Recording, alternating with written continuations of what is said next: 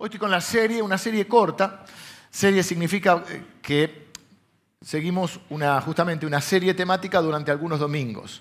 En este caso estamos en una serie que se llama Nunca caminarás solo. Mm, es un nombre eh, para mí muy eh, reconfortante, muy esperanzador y afirma mi corazón en el amor y la gracia de Dios el saber o tener esta promesa de Dios, que nunca, nunca voy a tener que atravesar una circunstancia solo.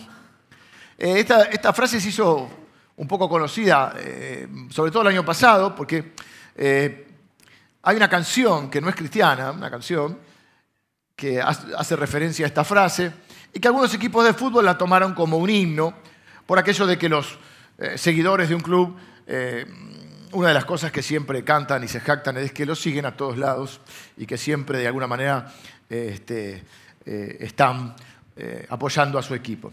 Y se hizo famosa el año pasado porque lo tomó como, como, himno el Liverpool, que fue campeón de la Champions League, y entonces en todos los, eh, los previos a los partidos y todo mostraban cómo todo el mundo cantaba esta canción. Nosotros no hacemos referencia puntualmente a la canción, sino a esto que nosotros lo podemos decir con fundamento no es solamente una expresión de deseos, no es solamente eh, algo, mm, una frase motivacional eh, o una promesa vacía, sino que es una verdad de la Biblia, una verdad bíblica. Dios ha prometido que nunca nos dejará, nunca nos desamparará. 365 veces en la Biblia. Me llama la atención el número. Y si, ¿cómo lo sabe? ¿Leyó toda la Biblia y lo anotó? No, lo busqué en Google. y en Google dice, te dice tal frase, hay frases que se repiten más veces todavía en la Biblia, algunas están mil veces, etc.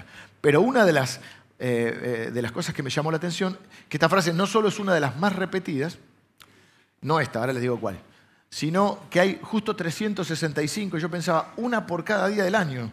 La frase que se repite en la Biblia 365 veces, en el Antiguo Testamento a veces es Dios a través de sus profetas, en el Nuevo Testamento normalmente es el Señor Jesús, algunos de sus discípulos también, es la frase, eh, cuando son los discípulos apóstoles hablando de parte de Dios, o sea, predicando, es la frase, no tengas miedo, no temas. Es una de las cosas con las cuales lidiamos todos los seres humanos. ¿no? Les gusta reconocerlo o no, lidiamos con nuestros miedos. Y en cada etapa de la vida afrontamos diferentes miedos. Va cambiando el escenario va cambiando nuestra vida y en cada etapa de nuestra vida afrontamos diferentes miedos. Cuando somos jóvenes y, bueno, solemos tener menos miedo de joven. De chico tenemos miedo a algunas cosas. Cuando somos jóvenes tenemos menos miedo, pero tenemos incertidumbre. ¿Qué será de nosotros? ¿Qué será de nuestra vida? ¿Podremos lograr nuestros sueños? Etcétera. Cuando somos más grandes ya comenzamos a tener otros miedos. Cuando tenemos hijos tenemos miedo por ellos. Ya no nos importa tanto nosotros, sino nos importa a ellos. Y, así nuestra vida, cuando enfrentamos alguna etapa de la vida donde nuestra salud quizá eh, ya empieza a sentir eh, el paso de los años, tenemos miedo a cómo afrontaremos esa etapa. Y cuando ya estamos en otra etapa de la vida donde nos, empieza a, Ya dejamos de ocupar, seguimos ocupando a nuestros hijos siempre, pero ya son más grandes y se arreglan solos, enfrentamos otro tipo de miedo. Siempre en la vida enfrentamos algunos tipos de miedo. Y es increíble que la Biblia nos repita tantas veces, porque Dios sabe que lidiamos con esto, no tengas miedo o no temas. Y en la mayoría de las veces, no en todas, pero las mayorías de, las veces, la frase no temas va acompañada de la razón. Dios nos da una razón para no temer. No es solamente una expresión de, de optimismo, bueno, todo va a salir bien, sin fundamento, sino que Él dice, no temas, coma, porque yo estoy contigo. Siempre la razón por la cual eh, Dios o con la cual Dios afirma nuestro corazón para decirnos que no tengamos miedo, es que Él dice, porque yo estoy contigo. Dice la Biblia, y si Dios es por nosotros, ¿quién contra nosotros? El que no nos negó ni a su propio Hijo, ¿cómo no nos dará también con Él todas las cosas o todo lo que necesitamos? Así que en esta serie Nunca Caminarás Solo, es una serie corta, serán tres, cuatro o cinco domingos, no lo sé, vamos desarrollándola. El domingo pasado vimos cómo atravesar los valles. Mm, como decía el rey David, aunque ande en un valle y de sombra de muerte, no temeré mal alguno. ¿Por qué? Porque tú estarás conmigo. y el valle dijimos que son los momentos bajos de la vida, ¿no? Son metáforas, como si fuera la vida un camino, un viaje, y en ese viaje atravesamos eh, diferentes estaciones o etapas. Y, y la idea de la serie es poder reconocer la presencia de Dios en cada etapa de nuestra vida. Justamente esta presencia prometida de Dios, poder ser traerla a conciencia, poderla percibir y reconocerla en nuestra vida para confortar nuestra vida y para sacarnos el miedo. Hoy voy a hablar de otra metáfora, que es la metáfora del desierto. El domingo pasado dijimos que eh, cuando comparamos o hicimos la figura, porque tomamos algunos salmos, los salmos son canciones que tienen expresiones poéticas. Entonces habla mucho eh, con estas figuras. La cima de la montaña generalmente es una figura de cuando estás en las buenas, en las que estás disfrutando mm, de la vida, las cosas salen bien, diríamos los cristianos, cuando estamos en la cima de la montaña es cuando estamos disfrutando las bendiciones de Dios. Pero en el valle es donde realmente podemos conocerlo más íntimamente, cuando estamos bien abajo. Porque a veces estamos tan abajo que lo único que nos queda es mirar para arriba y pedir el auxilio de Dios. De hecho, hay otro salmo que dice, alzaré mis ojos a los montes y se pregunta a sí mismo, ¿de dónde vendrá mi socorro? ¿Eh? Viste que a veces uno se habla con uno mismo. Que tú y yo estamos locos, Luque. ¿eh? Y te hablas, trata de que no se te note mucho en el colectivo, porque si te ven hablando solo. Pero, y él dice, ¿de dónde vendrá mi socorro? Y él mismo dice, mi socorro viene del Señor. Él no solo está en el cielo, Él hizo los cielos y la tierra. Hoy quiero hablar del desierto. El desierto es un lugar árido, un lugar seco, un lugar desolado. Son esos momentos donde nos preguntamos, la idea de la figura es la de vagar o, deambular por el desierto. El pueblo de Israel el Antiguo Testamento pasó mucho por el desierto. Son esos lugares donde a veces te sentís como un poco atrapado, deambulando y te preguntás, ¿cuándo saldremos de este, cuándo saldré de este desierto? ¿Cuándo terminará esto? ¿Qué sucede o qué diferencia encuentro yo con el valle? Me parece a mí, me da la sensación que el valle es un lugar que atravieso, pero más breve. Es un conflicto, una angustia, una circunstancia momentánea. El desierto es un poquito más largo. Son esas circunstancias que a veces no le encontramos la salida y empezamos a cansarnos físicamente, emocionalmente y aún espiritualmente y empezamos a sentirnos secos. Y pareciera que nadie nos entiende y encima pareciera que Dios está lejos y que no nos escucha o no contesta o no, no, puede, no es capaz de comprender lo que nos está pasando. Algunos ejemplos que se me ocurren Quizá no es algo tan grave, no es como el del valle, que es un momento donde vos estás eh, eh, en una situación límite, sino son esas situaciones en las que te sentís atrapado. De repente, no sé, eh, estás teniendo un trabajo que no te gusta o que no te alcanza el, el dinero o no la estás pasando bien. Esos trabajos, recién hablaba con mi hermano, cuando te sucede eso de que Qué feo es cuando el domingo te pinta el bajón porque sabes que al día siguiente tenés que ir a un trabajo que no te gusta. Y qué bendición es cuando uno puede hacer algo que le guste. Y encima que te paguen. Hay trabajos que a uno le gusta tanto que los haría gratis. No siempre se puede. Yo creo que una de las cosas que uno puede hacer, esto aparte, se lo digo gratis, es hacer de cuenta como que te gusta, porque nada te va a salir bien si lo haces de mala gana. Y encararlo lo mejor que puedas. Y dejar que las cosas se acomoden. Y normalmente cuando hacemos las cosas bien, eh, podemos pasar a otro nivel. Pero bueno, más allá de eso, te sentís atrapado. ¿Sí? ¿Qué hago? ¿Debería dejarlo? Pero tengo una familia, tengo responsabilidades, o no tengo una familia, pero tengo cuentas que pagar. A veces, aunque te guste lo que haces, los lunes son de terror. Y la gente va viviendo así, ¿viste? Lunes se quiere matar, martes no da más, miércoles llega como puede. Pues alguna iglesia pone un culto el miércoles para que la gente llegue ahí como puede. Jueves ya empiezan mejor, está el after. Y el viernes tu cuerpo lo sabe sábado vivimos como si fuera el día, o sea, vivimos siete para vivir el sábado y el domingo a la tarde nos queremos morir. Menos mal que somos cristianos, ¿no? Y que la iglesia lo cambia todo. Eh, pasa en el año. Viste que como el año tiene una así, es como que marzo es un lunes, ponele. El invierno es un martes, miércoles, no pasa más. Ya a esta época ya estamos en el jueves, ¿no? Ya en el calorcito, ya estamos en el jueves, diciembre, este, es un viernes y enero y febrero puede ser un Enero es el, sábado y ya final de febrero es el domingo. Eh, soy un filósofo. ¿no? Increíblemente no podés vivir una vida donde lo único que estés esperando son una semana o 15 días de vacaciones para poder ver si esos días nos va bien, somos felices, ¿no? Y estás atrapado. Estás atrapado en una relación que no tiene mucho futuro, ¿viste? O no, no pinta, no hay planes de futuro, no hay nada. Y vos decís, yo ya invertí mucho en esta relación, yo llevo un par de años, este muchacho no, no compra los anillos. Bueno, debería empezar por tener un trabajo. Y no pasa nada. Eh, quizá estás, eh, te casaste, no sé si estás chico o no, y, y, decís, estás pagando un alquiler. Y decís, yo si sigo pagando el alquiler nunca me puedo comprar una casa. ¿Cómo salgo de esta trampa? El uva, el, el otro bueno, el procrear y, no, hay, y no hay cuotas y, ¿qué, puedo hacer? Y si sigo acá, me vuelvo a lo de mis padres y o a lo de mi, no, o a lo de mis suegros y, vivo un tiempo ahí y ver si compro un lotecito o si construyo o si saco un crédito y, estás como ahí trabado, ¿no? Y te sentís medio, medio desorientado, ¿viste? Sin saber bien qué hacer. Y sentimos como que a nosotros solo nos pasa, ¿no? Y yo noté en las historias de la Biblia que normalmente o muchas veces lo que sucede es que los momentos de desierto están precedidos por momentos de montaña.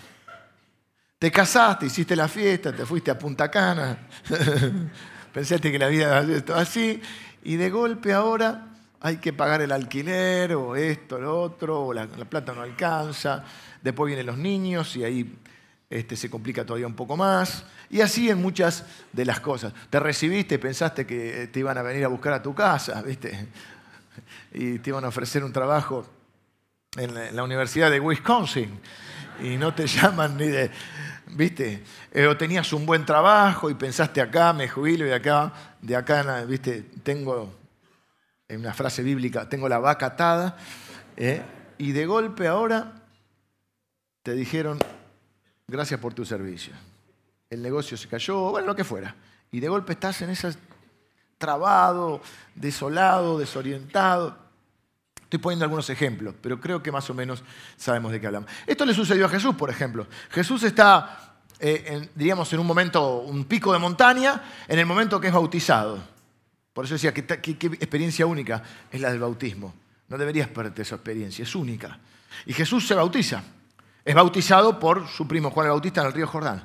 Y en el momento que Jesús está bautizando, la Biblia describe en un momento íntimo de Jesús con Dios, pero a su vez público. Porque en ese momento se abren los cielos, el Espíritu Santo desciende sobre Jesús en forma de paloma. No es una paloma el Espíritu Santo, eh, toma forma en ese momento. Y se escucha una voz audible, la escuchan todos, que dice, este es mi hijo amado en quien tengo complacencia. Un, respaldo de Dios. Cada vez que obedecemos a Dios tenemos el respaldo de Dios. Y de alguna manera, figurativamente, los cielos se nos abren. Cuando obedecemos a Dios, viene sobre nosotros la, la unción del Espíritu Santo y tenemos ese respaldo de Dios. En ese momento terrible, y de ahí dice la Biblia, inmediatamente llevado al desierto durante 40 días para ser tentado y cuando decimos que Jesús fue tentado, algunos creen, bueno, pero era Jesús, ¿viste? Como que es de mentirita la tentación. No, no. Jesús era 100% Dios, pero estaba 100% en su humanidad. Y en su humanidad, evidentemente, no la pasó bien y fue tentado, fue atacado por el diablo. Así que normalmente, después de un, un gran momento, vienen esos momentos en donde te sentís de golpe, ¿qué pasó? Te sentís seco espiritualmente, solo en el desierto y pensás que nadie Nadie puede eh, llegar a comprender lo que te está pasando. Quiero que veamos una historia en el Antiguo Testamento, en el libro de los reyes, en el primer libro de los reyes. Hay dos libros de los reyes de Israel. El primer libro de los reyes de Israel. Vamos a ver un episodio en la vida de un profeta. Los profetas eran gente muy rara. muy rara. Este profeta se llamaba Elías. Hay quienes a veces piensan que cuando alguien habla de un profeta, habla de alguien que pronostica el futuro. Eh, no es exacto el término ese. Cuando hablamos de un profeta en la Biblia, en la Biblia, cuando hablamos de un profeta, hablamos de, una, de un hombre, una, una persona, que lo que hace es hablar de parte de Dios. Puede incluir un elemento futuro, digamos. Puede hacer referencia al futuro, no siempre. Pero lo que sí es seguro que un profeta lo que hacía era hablar de parte de Dios. Y eran gente rara. Como Dios respeta nuestras personalidades, tampoco eran todos iguales. Está el profeta Jeremías, Ezequiel, está el profeta, bueno, Elías, Eliseo, Habacuc, Malaquía, hay un montón de profetas en la Biblia. Este se llama Elías. Este es raro en serio. Para que tengan una idea, por ejemplo, su vida es una sucesión de eventos extraños. Elías es uno de los dos hombres en la historia de la humanidad, en la historia de la Biblia, y yo no registro en otro lado, salvo algunos que lo hayan abducido, algún ovni, algún extraterrestre. Lo que tenemos registro de dos personas que no murieron. El primero se llama Enoch. No sabemos mucho de Enoch, está al principio de la Biblia. Y dice que Enoch caminó con Dios. Estaba conversando con Dios, se puso buena la charla y Dios dice, la seguimos en el cielo y se fueron. No hay mucho más rastro de Enoch. Dice eso, que estaban caminando con Dios y en un momento desaparecieron, ¿viste? Empezaron a ir para arriba y se fueron. El segundo es Elías, justamente. Elías que, no sé, no tienen por qué conocer la historia, el caso de Elías es que Elías se va al cielo en un torbellino. Había otros profetas, porque había escuelas de profetas, pero viste que no siempre es cuestión de, de escuela, a veces es un don de Dios en general. Entonces este era profeta en serio, y había escuela de profetas. Entonces estaban todos los profetas ahí, porque medio que sabían que se corría la bolilla de que Elías ese día Dios se lo llevaba, pero no sabían cómo. Y bueno, pasa un carro de fuego que los separa a Elías del resto y en un torbellino Elías se va. Así que era, digo esto porque hago la aclaración, porque hay muchas cosas raras en la Biblia. Y bueno, este, eh, para mí también me suena raro, pero por eso se, los cuento. Ahora vamos a la historia puntual del capítulo 19. ¿Qué es lo que sucede con Elías? Bueno, antes de... Vamos a hacerlo, vamos a leer en partes y yo les voy a dar un poquito de contexto. Dice el capítulo 19, versículo 1 del primer libro de los reyes. Acab dio a Jezabel la nueva, la noticia, de todo lo que Elías había hecho. Ahora vamos a ver qué había hecho Elías. Y de cómo había matado a espada a todos los profetas. ¿Ves? Es raro.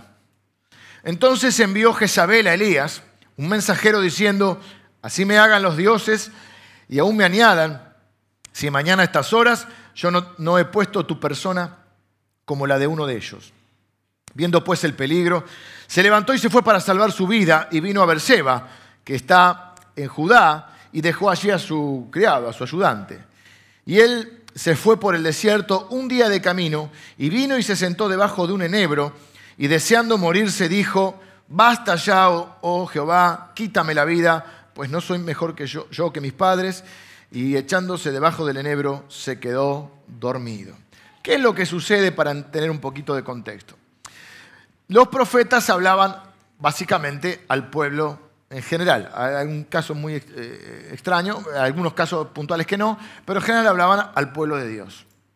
Y en general eran mensajes para que el pueblo de Dios se volviera a Dios. El pueblo de Dios tenía esto de que se acordaba de Dios cuando le iba mal, Dios lo ayudaba, cuando le iba bien se olvidaba de Dios, hasta que le iba mal, cuando le iba mal se acordaba de Dios. No sé si le suena. Entonces, ¿qué es lo que sucede? En un momento que el pueblo está así, dudando, y siempre se iba, cuando se, iban, se alejaban de Dios, se buscaban otros dioses. Entonces, en un momento, los dioses de moda eran Baal y Acera. Baal tenía 450 profetas propios. Baal y Acera no existían, eran unas estatuas. No eran personas. Acab sí, Acab es el rey. Y Jezabel es la esposa. Baal era una estatua. Diosito santo, bájamela del cielo. El otro le pide novia, el otro, bueno, ya sabemos, ¿no? Y Acera era una diosa que tenía 400 profetas o seguidores. Y Elías está solito. Y le dice al pueblo, bueno, vamos a una cosa. Pues yo tengo que raro. Vamos a hacer una competencia. A ver quién tiene el verdadero Dios. A ver quién tiene la posta acá. Y entonces dice, vamos a hacer un altar cada uno. Elías hace su altar. Y los otros 850 sus altares. Y dice, el que tiene el Dios verdadero, cada uno le va a pedir a su Dios. Y el Dios que envíe fuego del cielo a quemar el holocausto, el sacrificio. Eh, habían puesto ahí un altar con un sacrificio. Eh, el que mande fuego es el verdadero. De ahí lo que alguno manda fuego, Señor manda fuego, ¿no? Empiezan los de Baal, los de Acera, hacer sus ritos, se entran a cortar, danzan frenéticamente arriba del altar, e invocan a sus dioses. Elías se empieza a burlar un poco. Esto lo ven en el capítulo anterior. Es positivo, es raro. Estamos en medio de una cosa tan espiritual y Elías empieza, che, por ahí, por ahí se fue, el Dios de usted está de camino, por ahí está durmiendo, griten un poco más alto. Lo empiezan a medio a verduguear a los, a los de Baal. No pasa nada. Le toca a Elías. Elías está como quien está dulce. No sé si fue el francés, pero está dulce. Elías está, confiado.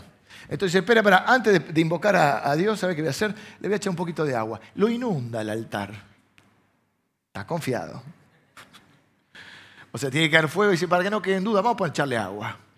Lo llena de agua y hace una oración muy linda donde dice, Señor, para que todos sepan que vos sos Dios, que yo soy tu siervo y que esto no lo hago porque estoy loco, sino porque vos me lo mandaste. Cae un fuego que imagínate, no queda nada.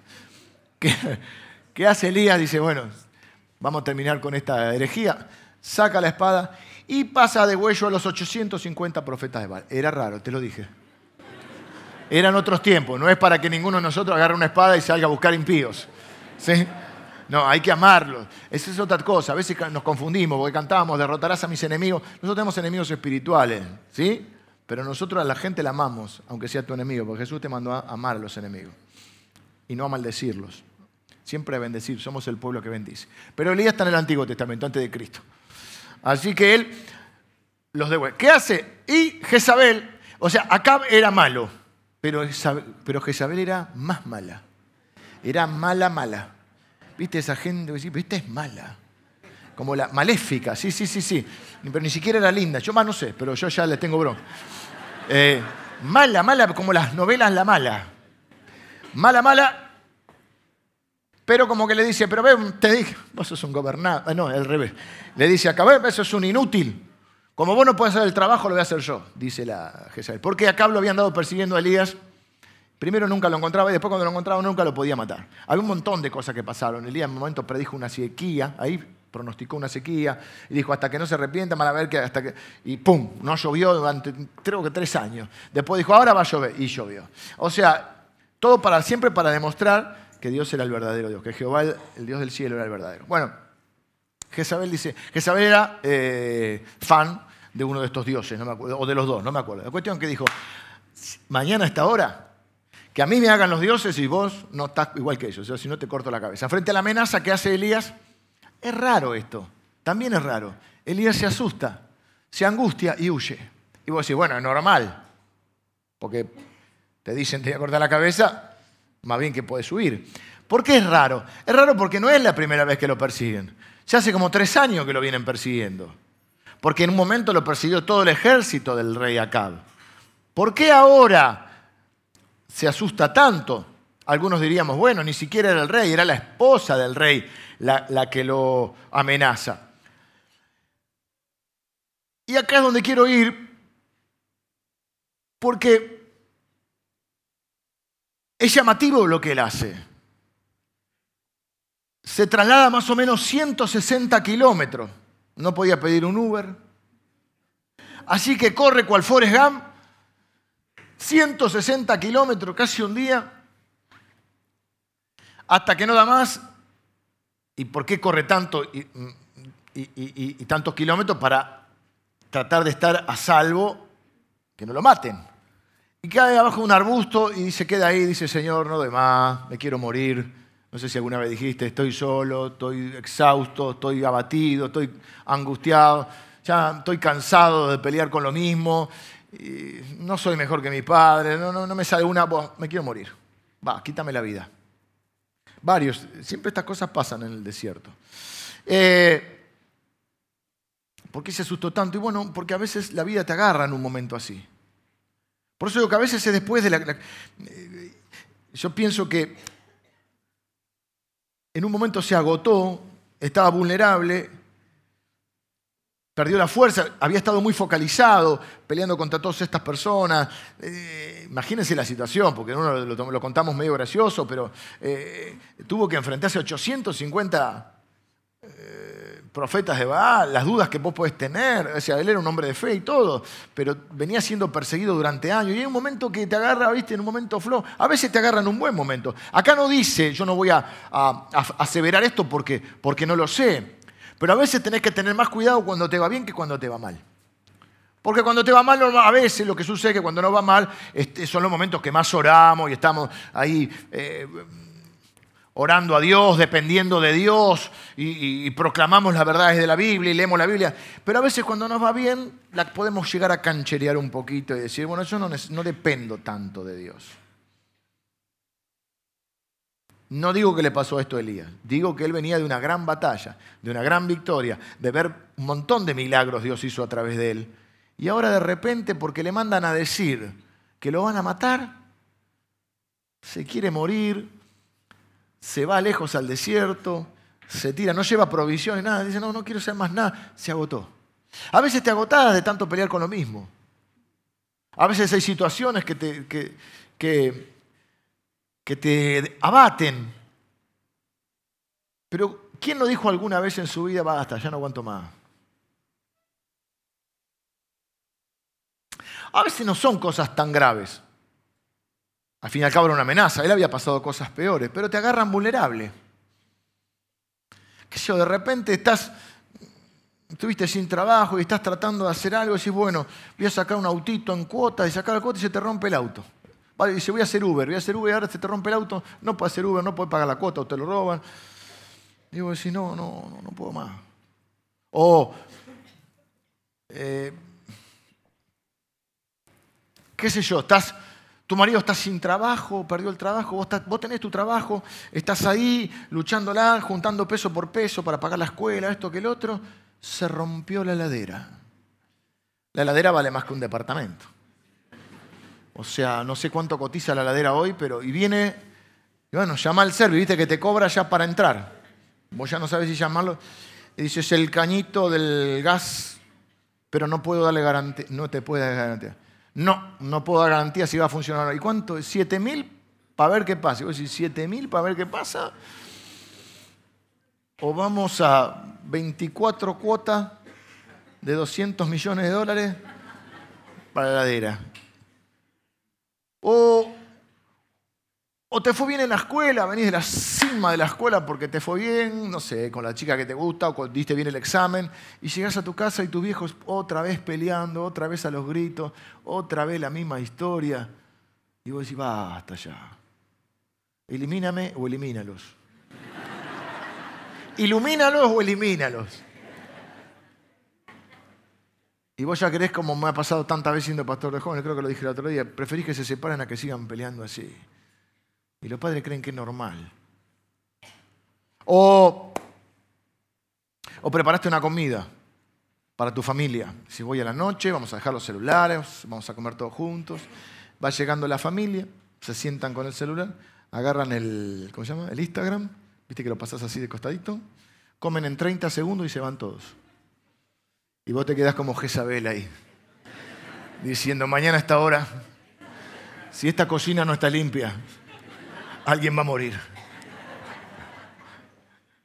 Tenés que ir a amenazarlos. Entrás a los cuartos, esos cuartos, esas medias, esas medias que ni los altares de fuego purifican. Y vos decís, yo sola con todo.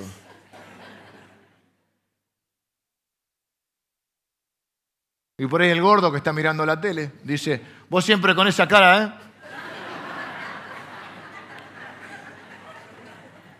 Las risas no sé si son eh, autobiográficas,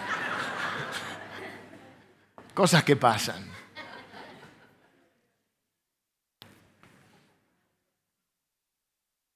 A veces no son cosas tan graves, ¿viste?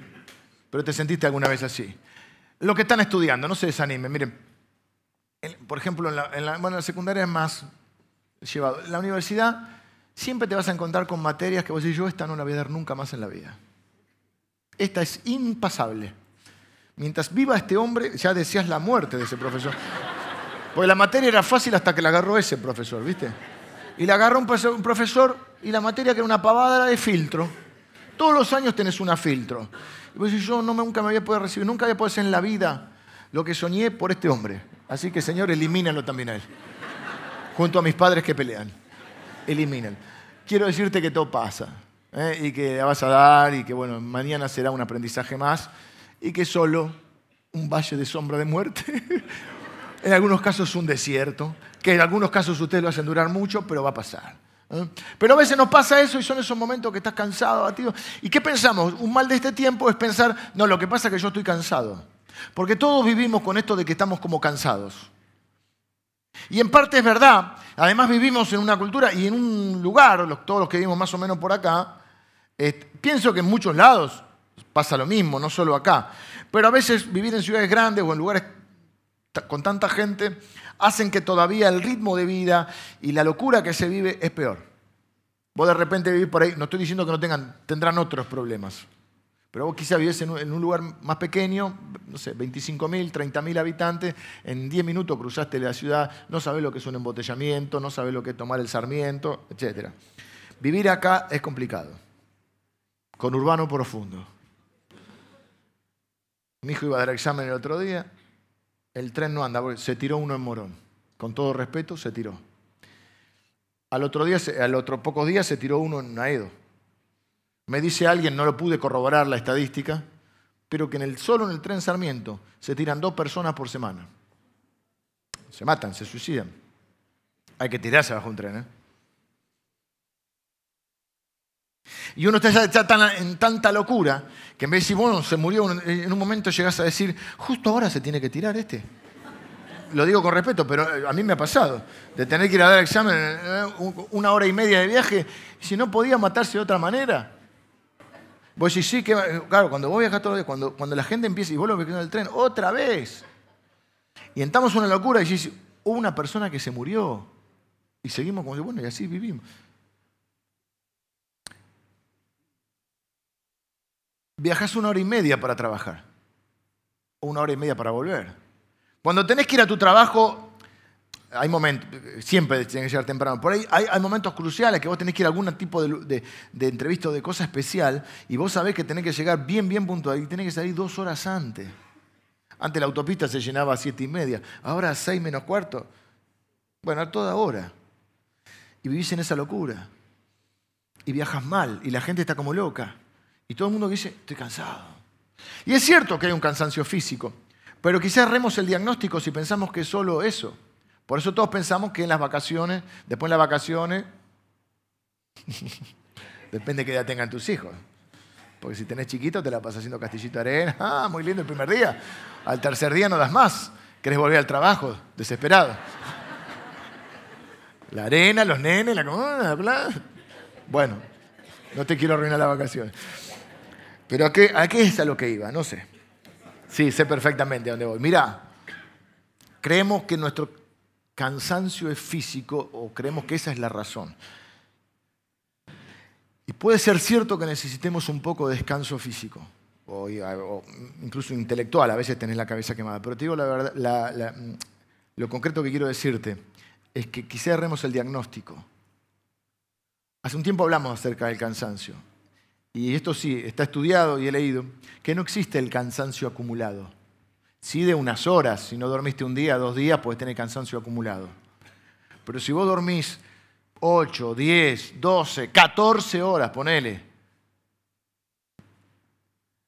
el cansancio físico se termina. o comes bien y te acostás y descansás lo que necesites descansar, no es que si estuviste eh, haciendo un esfuerzo físico 30 días, necesitas 30 días para reponerte. No, no, con, un, con una buena sesión de descanso y de alimentación, tu cansancio se va. Sin embargo, uno sigue cansado. Al punto que hasta en ciertos ámbitos es como que, que queda bien estar cansado.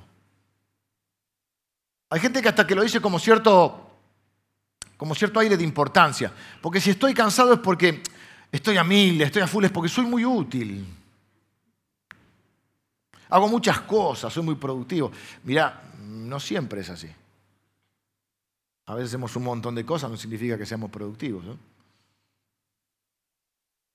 Hay, eh, eh, de paso, en, las escuelas laborales hay dos tipos de, escuelas de pensamiento laboral, me refiero. Hay una que dice, bueno, mira vos que viene este hombre, se queda después de hora a trabajar eh, dos horas más.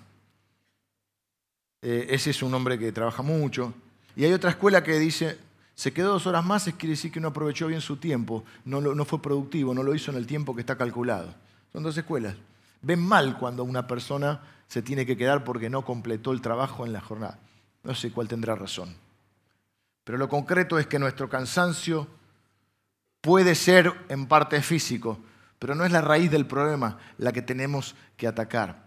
La Biblia nos habla, y vemos en este caso de este hombre, está bien, camina eh, un día y todo, pero él no tiene un cansancio físico, porque él ahí se echa a descansar. Ahora vamos a ver cómo sigue la historia, pero vemos que, lo que la raíz del problema está en su espiritual, o en lo espiritual.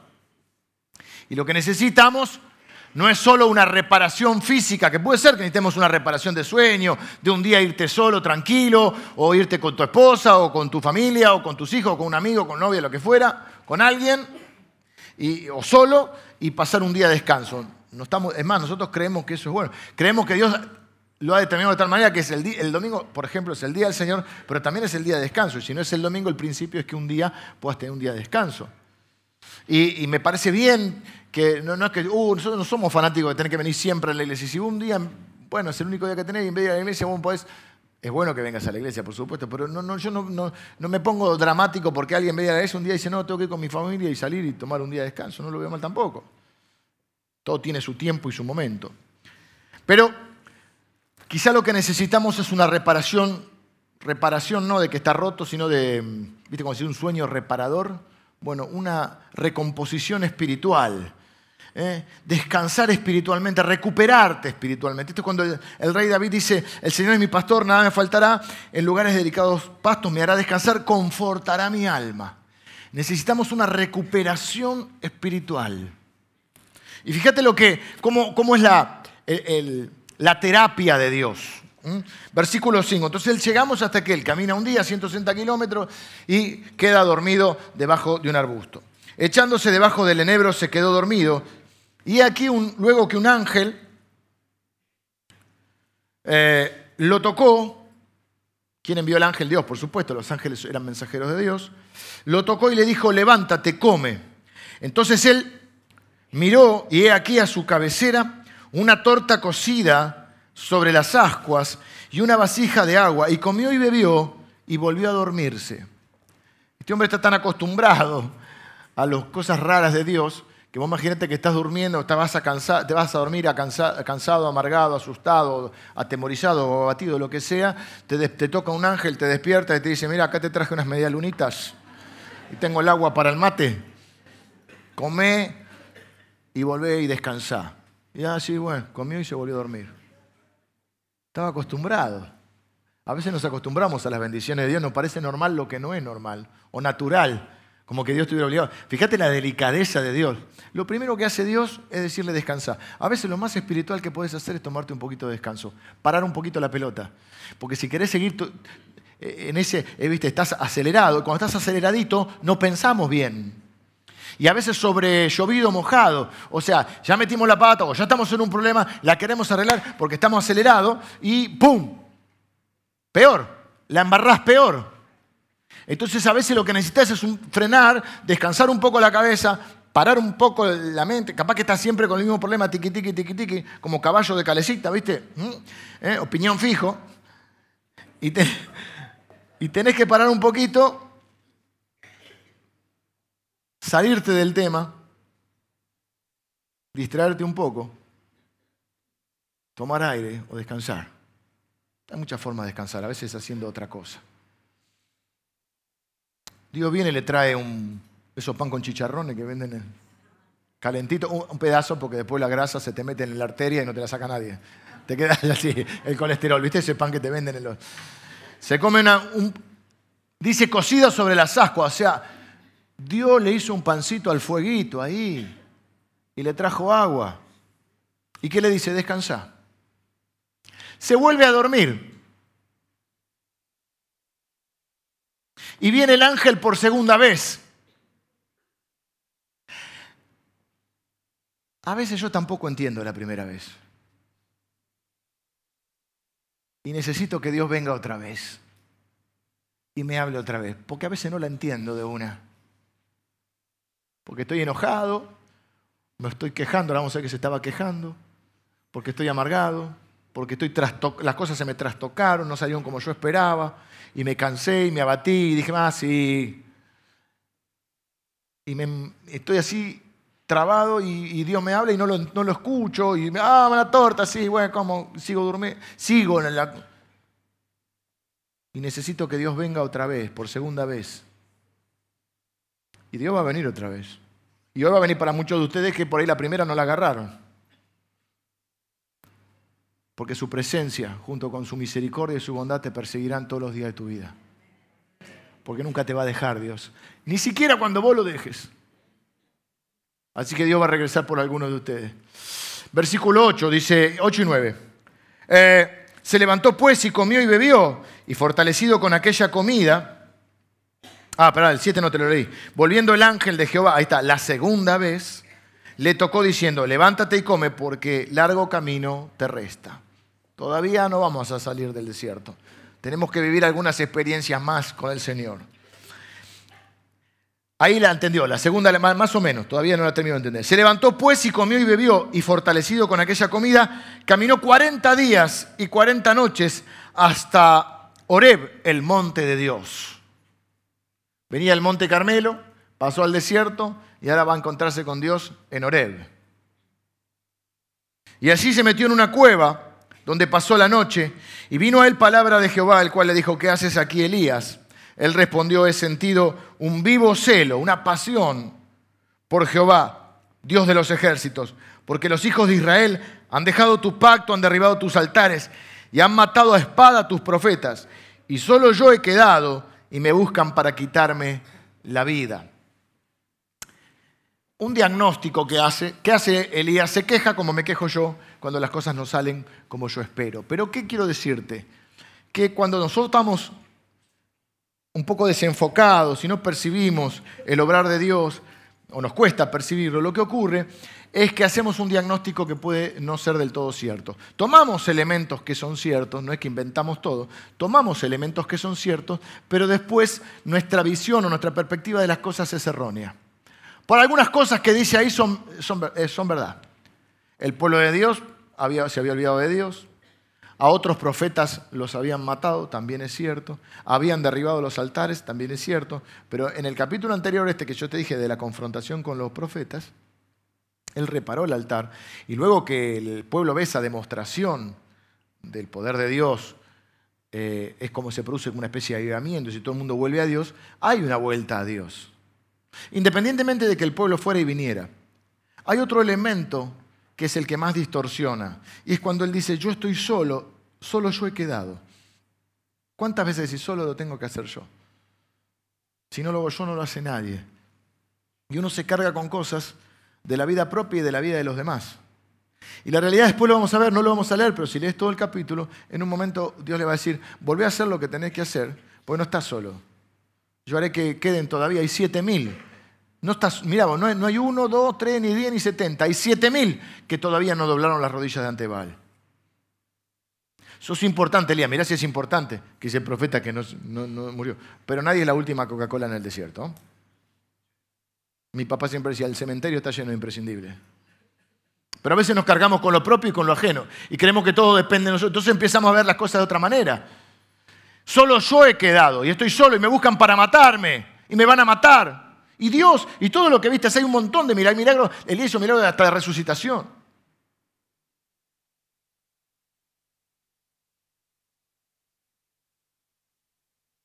¿Qué hace Dios? Me encanta cómo Dios lo trata, cómo lo ministra, cómo en la más profunda necesidad, cuando está bien vulnerable, lo, va a buscar y tiene un trato tan delicado, tan especial.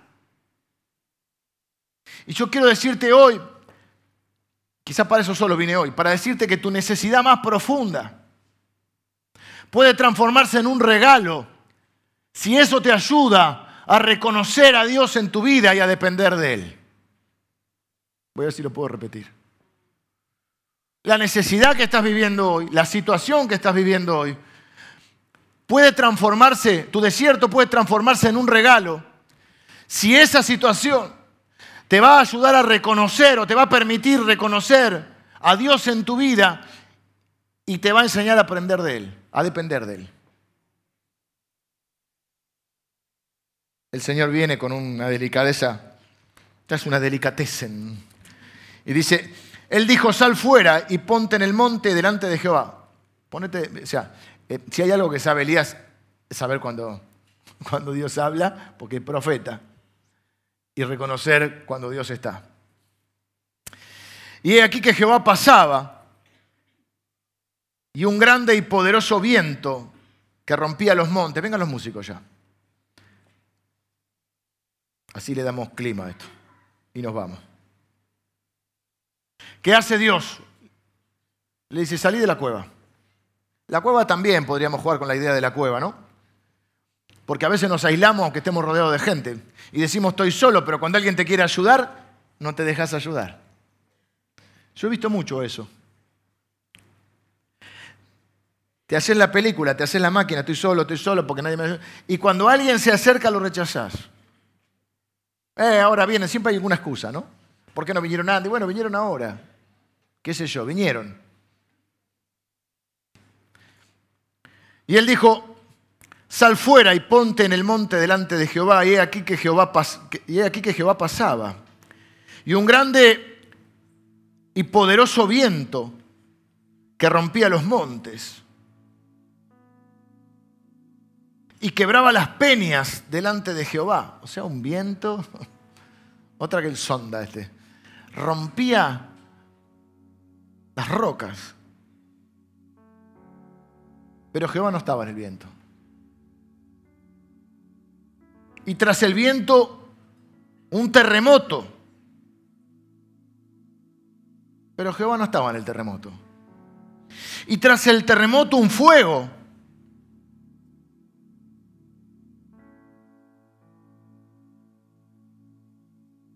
Pero Jehová tampoco estaba en el fuego.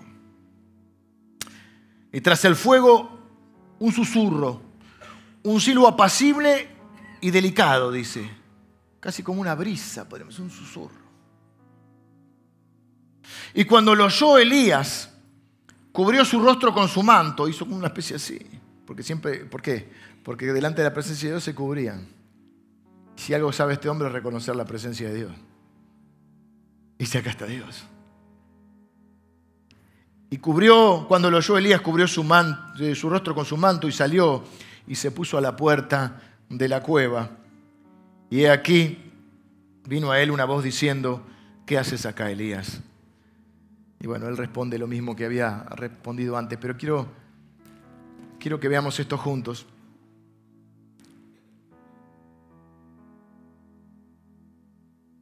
Hay una delicadeza de Dios, pero tremenda, porque primero quiero decirte, Dios no siempre se manifiesta en lo espectacular. A veces solo esperamos la manifestación notable, espectacular, para creer que ahí está Dios. Tiene que ser notorio, tiene que ser visible, tiene que ser, vamos tras las, las señales espectaculares. Y Dios se muestra en lo común, en lo ordinario, en lo casi imperceptible. Para aquellos que somos sus hijos, realmente sabemos dónde está Dios, podamos reconocer su presencia. Pero noten que Dios se aparece en un, en un, en un susurro, ¿no? Y vos decís, bueno, podría haber directamente, pensaba yo, podría haber directamente aparecido en el susurro. ¿Para qué envía lo, lo anterior?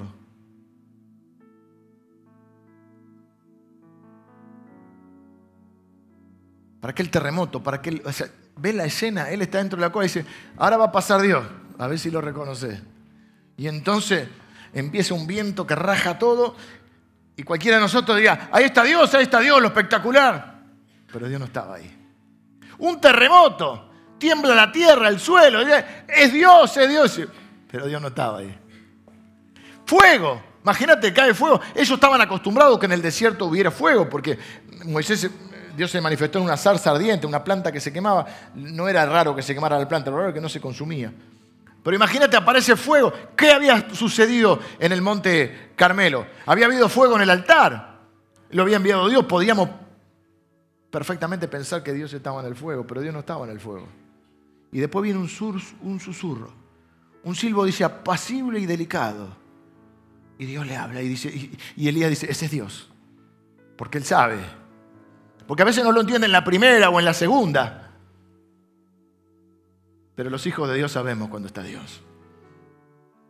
Más allá de nuestro enojo, de nuestro cansancio y de nuestro abatimiento espiritual. Me preguntaba, ¿por qué cuando la vida es difícil, Dios no habla en voz fuerte, audible, poderosa? ¿Por qué es tan suave? Si Dios quiere que yo lo escuche, ¿por qué susurra? ¿Por qué no grita?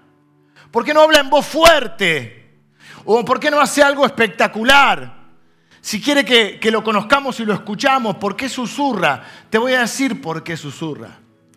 Dios susurra, te habla bajito, para mostrarte que está cerca. Que no está allá en, en los terremotos y en los vientos, está ahí al lado tuyo.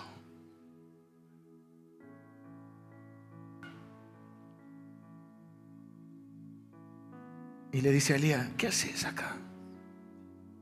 ¿Qué haces acá? Y Elías vuelve de vuelta, no, porque yo estoy solo, yo quedé.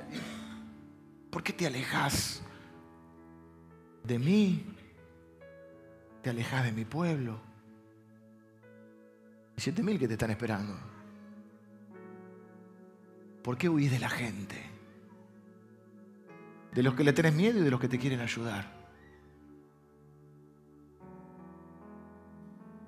¿Por qué te alejas de mí? Estás enojado, estás cansado. Vengo a mostrarte que yo estoy cerca. Que quiero bendecirte. Viste que te hice el pan. Viste que te traje agua. ¿Sabes lo que vale el agua en el desierto? ¿Qué haces acá?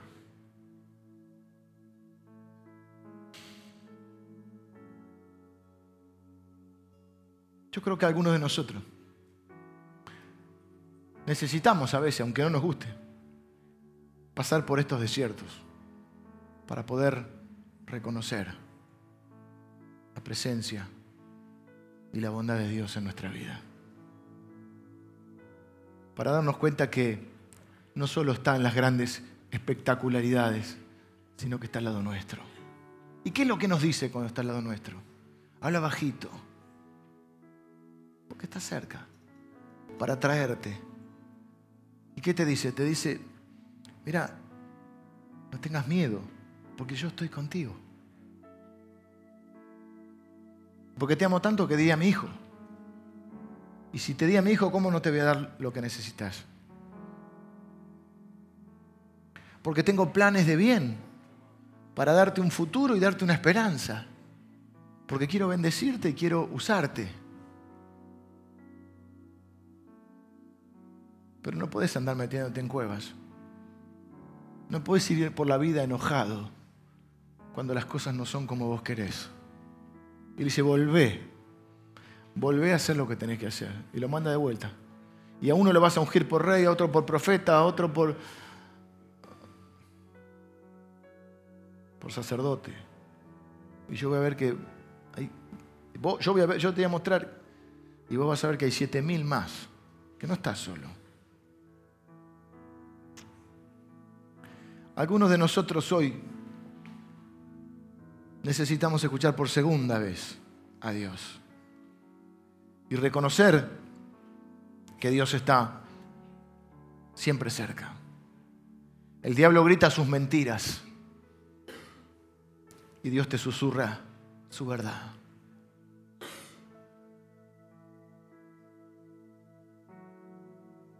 ¿Qué te dice? Nunca te dejaré.